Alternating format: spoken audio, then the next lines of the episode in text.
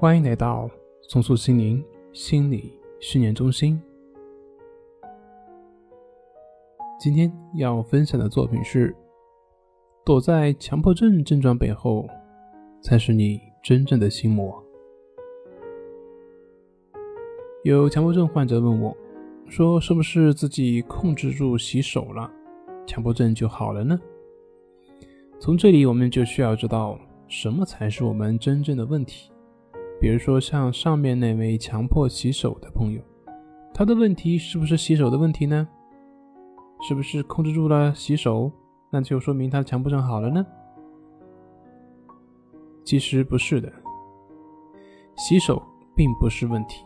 比如说，我们的运动员可能每天要重复某一个动作几百上千次，但并不会有人说他们这是强迫。为什么？他们都是同样的去重复那一个动作，为什么有的人我们称之为强迫，而有的却不会认为他们有什么问题呢？差别是什么？差别就在于他们内心有没有恐惧、焦虑，或者说他们内心有没有冲突。运动员不会认为他做这个动作是不应该出现的，而做了这个动作之后，也不会去谴责自己为什么又做了。所以，运动员不存在心理冲突。这也就是说，行为本身是不存在问题的，问题是这个行为所导致背后的心理冲突。是不是有心理冲突？是不是有难受？如果没有难受，没有心理冲突。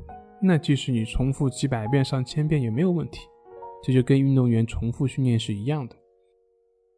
对于洗手的强迫，即便是通过暴露疗法等方法去控制住洗手，但是他本身的那个担心，担心手上的细菌会导致自己身体出问题，进而产生的内心痛苦，想通过洗手来解决这个心理的痛苦，这种心理的冲突没有得到解决，那即便控制住了他不洗手。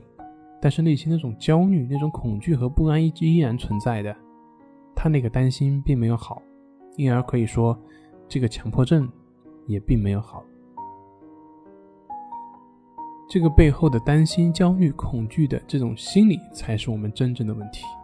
同样，对于焦虑症也是一样的，那个焦虑症背后的那些，才是我们所要解决的问题，而不是只是单单的那个焦虑情绪。这就是为什么药物治疗。容易存在反复性的原因。再比如说，有人担心考试计算出错而出现的考试焦虑。如果说他通过某种方法能够做到考试不再出错，但是这个考试过程依旧是胆战心惊，那我们说这个焦虑并没有得到治疗。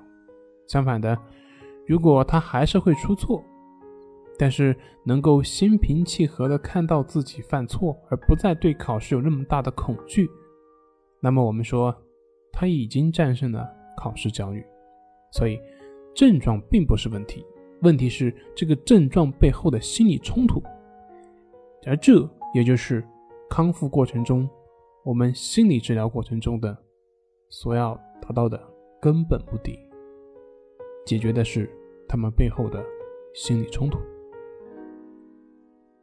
好了，今天就分享到这里，咱们下回再见。